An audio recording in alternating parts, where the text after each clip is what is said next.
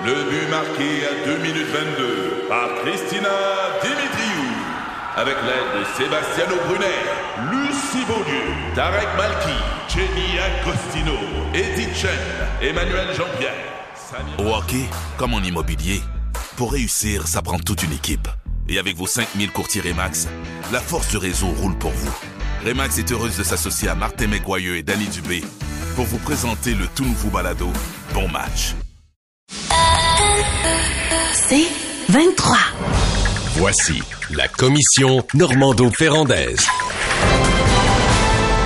Bon, on a quelques éléments qui apparaissent dans l'espace public concernant l'entente entre le gouvernement du Québec et la FAE. On sait que les syndicats vont commencer à voter. On en a pour tout le mois de janvier, puis même jusqu'à la mi-février.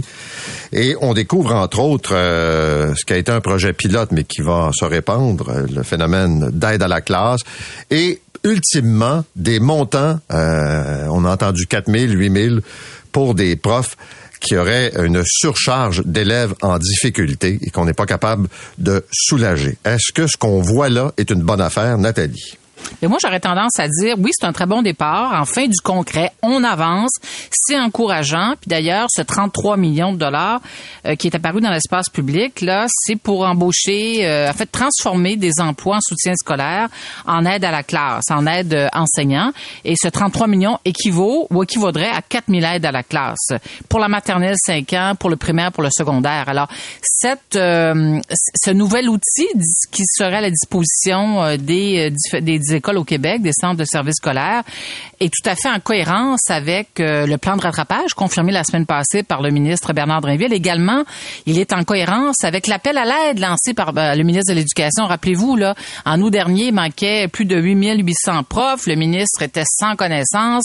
Il a dit, j'ai besoin d'aide. Alors, c'est exactement ce que cette entente prévoit, donner de l'oxygène aux profs en leur permettant d'avoir de l'aide. Maintenant, je comprends qu'il y a toutes sortes de mécaniques qui seront employées pour arriver à déterminer si une classe a besoin d'aide, puis avec quelle intensité euh, le professeur a besoin d'aide. Et euh, je t'ai entendu, euh, Paul, converser avec Eugène Droyer, et il y a ce 8000 dollars peut-être qui serait disponible.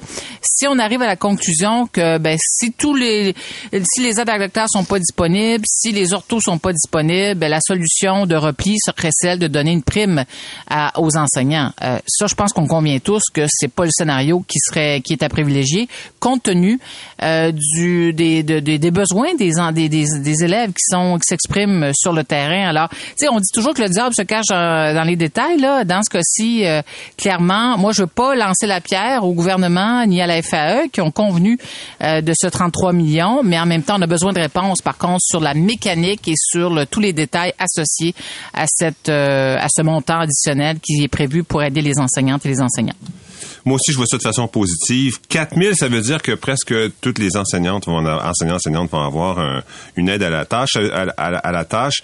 Ce qui veut dire que c'est un changement de statut de l'enseignant c'est une professionnalisation du rôle de l'enseignant parce que à partir du moment où tu n'as pas à t'occuper euh, des problèmes de comportement, euh, de la gestion, de l'aide au bricolage, de habille-toi, en revenant de la, récréation, ben tout ça euh, fait que tu vas pouvoir te concentrer sur ton travail.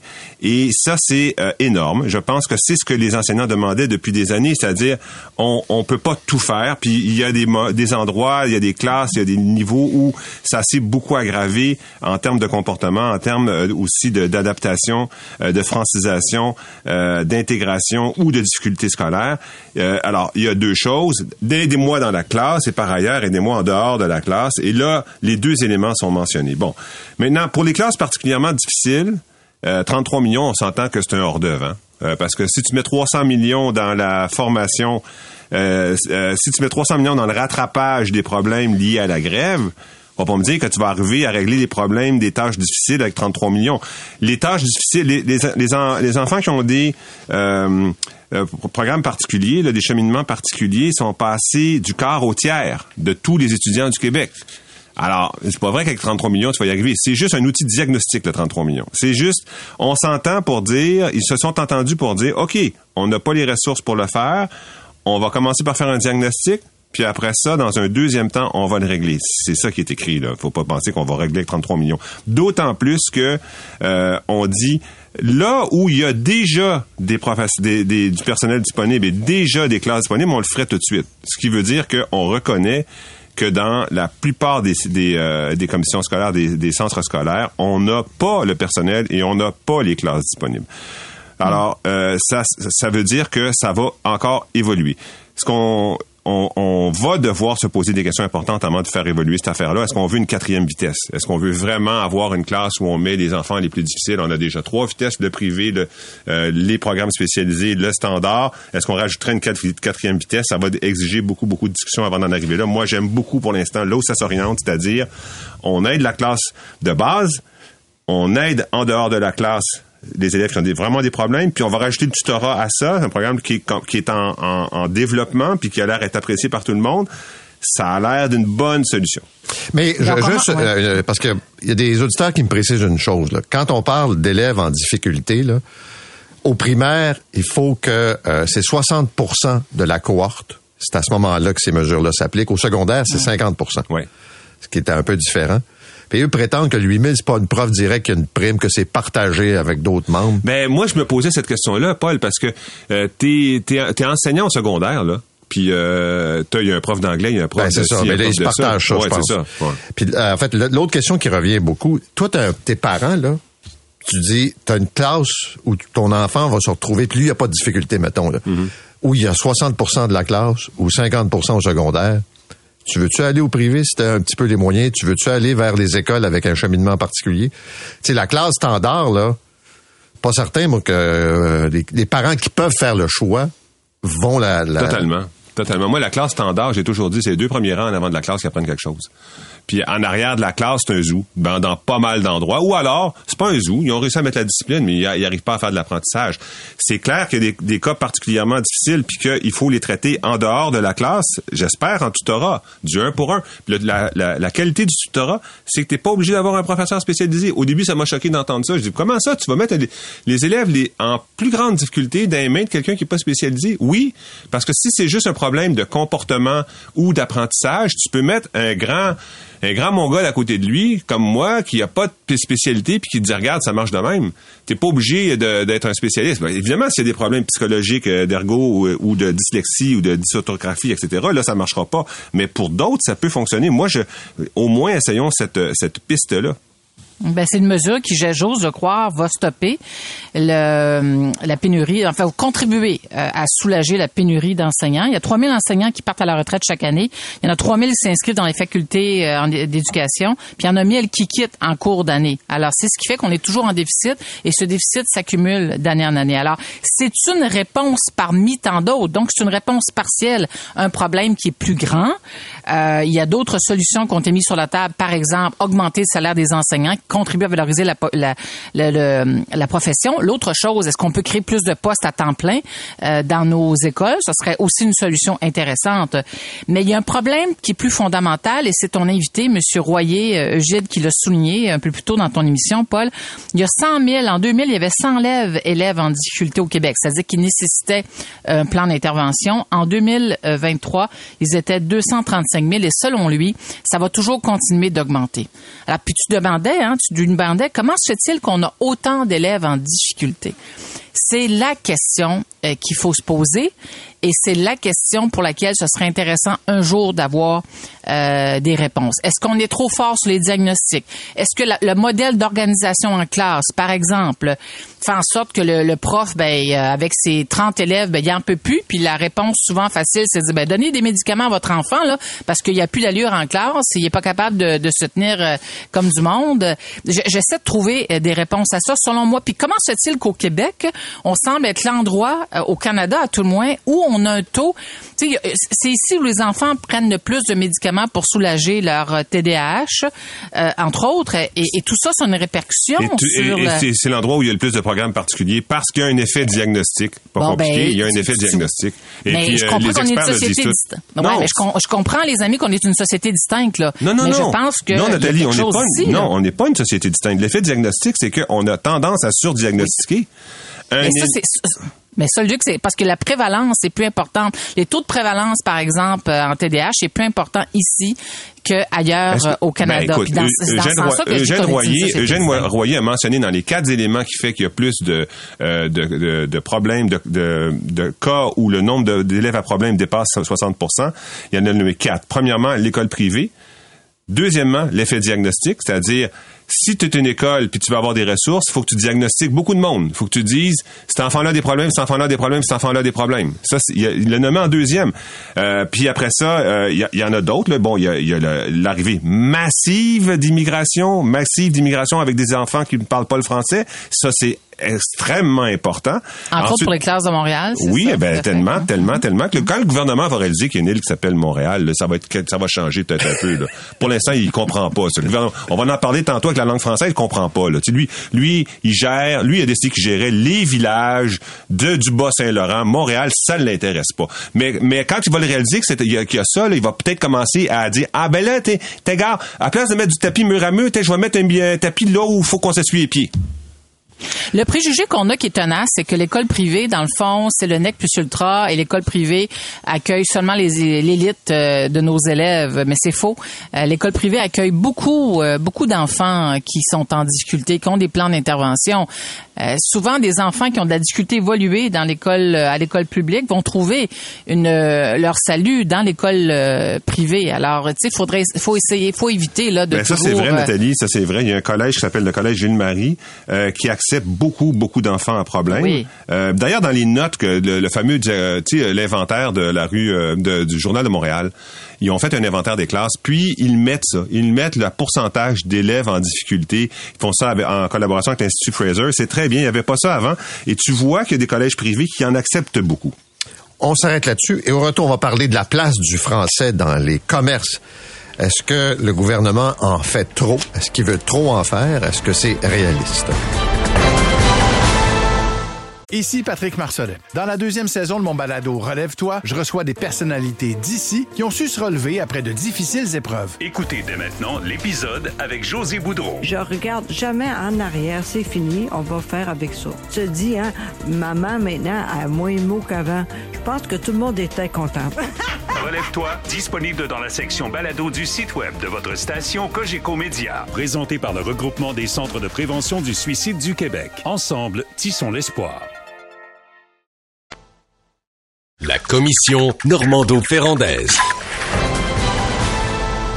Alors, Québec insiste pour que on impose plus de français dans les commerces. Est-ce que c'est poussé trop fort sur le bouchon? Est-ce que c'est réaliste d'abord de penser qu'on peut à ce point imposer le français dans les établissements commerciaux? Luc? Oui et non. Euh, question complexe, vraiment. On va la regarder en détail. Bon, pareil, là, c'est quand même intelligent du point de vue de l'affichage. Là, euh, t'avais des, des, des personnes qui ont fait un affichage qui incluait le nom de l'entreprise, puis le nom de l'entreprise est en anglais. Mr. Fix It, tu Mixer Fix Everything, ou bien euh, Speedy Muffler, on le connaît tous, mais euh, euh, ou euh, Dave's Pids and Pasta. Ça, c'est le nom de l'entreprise. Fait que là, lui est en anglais, il a le droit d'être en anglais, c'est un nom propre. Et puis là, ça, ça, euh, ça transformait complètement la loi sur l'affichage qui dit tu as le droit d'une prédominance français parce que le nom propre prenait toute la place, donc pas de français.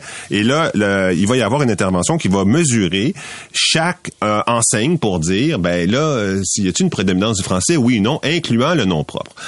Et ça, ça va exiger des millions de dollars d'investissement. Ben, il leur donne deux ans pour le faire, mais c'est sûr que ça va avoir un impact sur beaucoup de gens qui vont devoir changer leur affichage.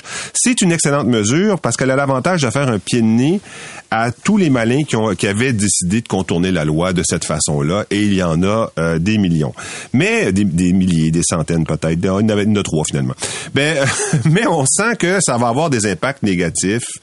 Euh, indésirable. Tu sais, le Pastagate, là, tout le monde se rappelle du Pastagate, pourtant Ben ouais. c'était en 2013. Ça fait 11 ans, puis on en parle encore. Pourquoi? Parce qu'un inspecteur de l'o- de l'office est arrivé, le menu était tout en anglais, puis le patron a dit, ah ouais, tu veux faire transfert, puis là, il est allé dans les journaux, puis il a dit, ils veulent faire changer le mot pasta pour le mot pâte. L'office a passé pour des caves, et passe encore pour des caves 11 ans après. Ça a fait ça a fait les délices de la Gazette pendant des années. D'ailleurs, je me demande pourquoi le journal a failli tomber en faillite. Pourtant, il y avait une cause régulière, quotidienne, tous les jours, dont il pouvait parler à bon mais il y avait aussi d'autres journaux, Colt Montreal, etc. Euh, et euh, ben, je suis pas sûr que c'est Colt, je, je me petite, euh, une petite réserve. Je me demande si c'est Vice ou Colt ou un autre. En tout cas, il y avait des journaux qui en parlaient tous les jours. Et, donc, mais ils ont pas tort sur le fond. Tu dis, voyons donc, ouais, toi, si on va corriger le français en mettant pâte à la place de pasta, tu sais. Euh, et t'as des endroits comme Amstead, mettons, euh, t'as effectivement un dépanneur qui est là depuis tout le temps, qui s'appelle Joe's Corner. Ben lui, tu vas lui faire écrire euh, Joe le coin. Ben ça marchera pas. Et puis ça va juste euh, faire faire des gorges chaudes à tout le monde. Et ça a donc un effet positif. Ça permet de détourner ceux qui détournaient la loi, de- de- d'attraper d'attraper ceux qui détournaient la loi. A un effet négatif, celui d'obliger l'Office d'aller dans toutes sortes de situations individuelles tellement désagréables. Il faut donner à la CAC le fait qu'elle a multiplié les initiatives. Ce n'est pas sa seule initiative. Elle en a fait beaucoup, beaucoup, beaucoup pour euh, euh, contrôler le français. Donc, les entreprises de 25 travailleurs sont soumises au processus de la francisation. Ce n'était pas le cas avant. Le test de français au cégep anglophone, les trois cours de français dans les cégeps anglophones. Les entreprises à charte fédérale, on l'a demandé à ce qu'ils aient euh, la loi 101. Ben, ça n'a pas été accepté pour l'instant, mais les pressions ont été faites. Un guichet d'inscription unique pour les cours de français des immigrants. Il y en a, il y en a, il y en a. Mais si c'est un char qui marche pas, là, le moteur marche pas, tu changes le cendrier, les mags, tu mets du minou sur le volant, pas sûr que ça va faire un char qui marche. Nathalie. Le cendrier, ça fait longtemps qu'il n'y a plus de cendrier dans les chars. Puis le minot sur le volant. Que de souvenirs, les amis.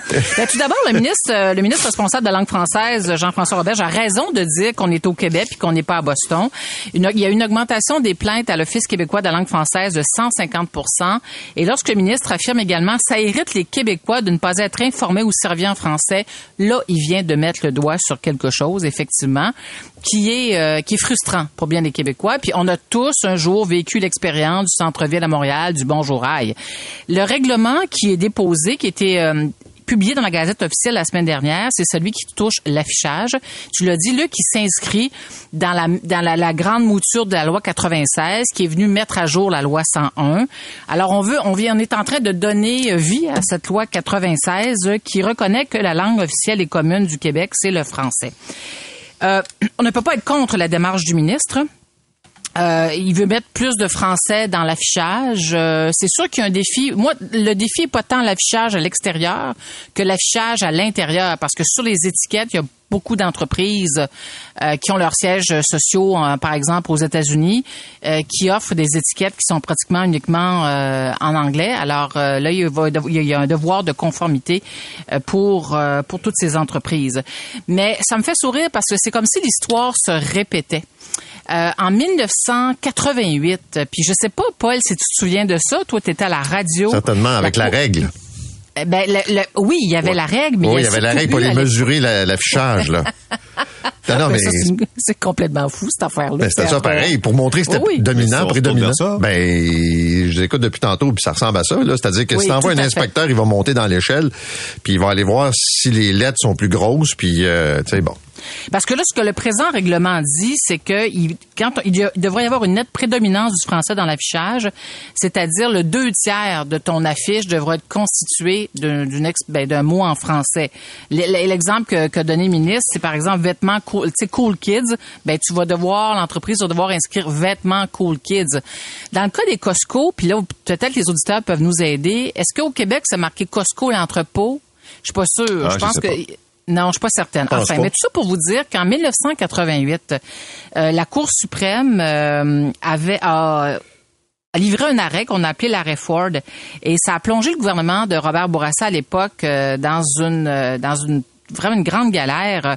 Il y a trois ministres qui ont démissionné du cabinet de M. Bourassa. En fait, euh, il a euh, il a adopté, son gouvernement a adopté la loi 178 sur l'affichage commercial et dans cette loi, ce qui était visé, le principe qui est utilisé pour déterminer l'affichage extérieur, c'était celui de la nette prédominance du français dans l'affichage. En fait, on on pouvait pas on peut on pouvait pas utiliser le français euh, exclusivement, euh, puis on ne pouvait pas interdire l'anglais. Fait que depuis cette époque, depuis ce- cette fameuse loi, ben on a tenté, on tente d'avoir un affichage qui soit le plus, euh, qui soit à prédominance euh, où le français est prédominant, mais on ne peut pas exclure euh, l'anglais. Et je, trouve ça intéressant parce qu'on se dit pourquoi ça pourrait pas être en français mur à mur dans l'affichage au Québec. Là? Pourquoi on pourrait pas encore aller plus loin?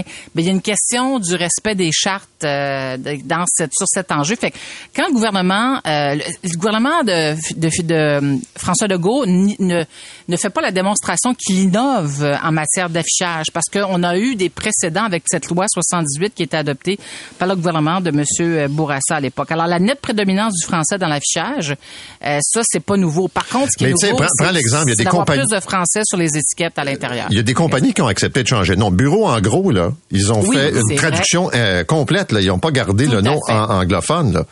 Oui, absolument. tu sais, ça, Mais c'est- Best Buy, on n'est pas rendu là encore. Euh, non. Puis, euh, Non, non, il y en a euh, plein en qui... euh, Le pneu canadien le pneu canadien. le Canadian Tire, Home Depot. Ouais. Euh, ben, il y en a une tonne, les amis. Non, mais là. puis- même puis après, les produits aussi, Harvest. Crunch, euh, les euh, euh, tu sais, Best Break- Bre- Breakfast, euh, tu sais, il y en a plein, plein, plein, plein, plein. Là. Ça va être toute une affaire. Il manque pas de courage, le gouvernement, ça c'est certain.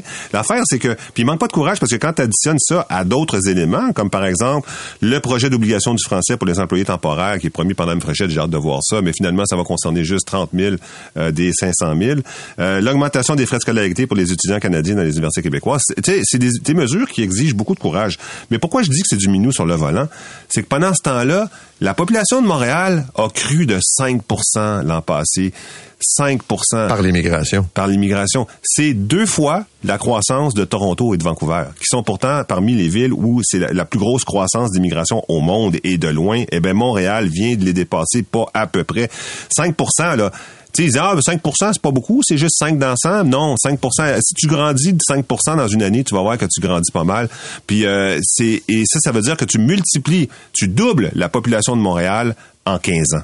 Alors, Ben, D'où l'importance d'avoir des programmes de francisation pour tous ces immigrants qui, euh, qui foulent le sol québécois puis qui décident de, de vivre ici puis de faire leur vie ici. Là. Et dans ce sens-là, j'espère que le gouvernement n'est pas dépassé par les événements. D'ailleurs, tu sais, c'est- peut-être plus toi, hein? facile de, ben c'est peut-être plus facile de parler d'affichage euh, euh, public en français. C'est peut-être plus facile de faire ça que de, de nous dire, de nous donner les résultats des campagnes ou des mesures qui sont déployées pour franciser euh, les immigrants. Là, c'est pas mal le, le dossier de Jean-François Robert est pas mal plus facile que que celui lié à la francisation. D'ailleurs, ça fait un petit bout qu'on a entendu parler de francisation. Ce serait intéressant qu'on entende parler de francisation pour les immigrants. Merci à tous les deux. On vous retrouve demain. C'est 23.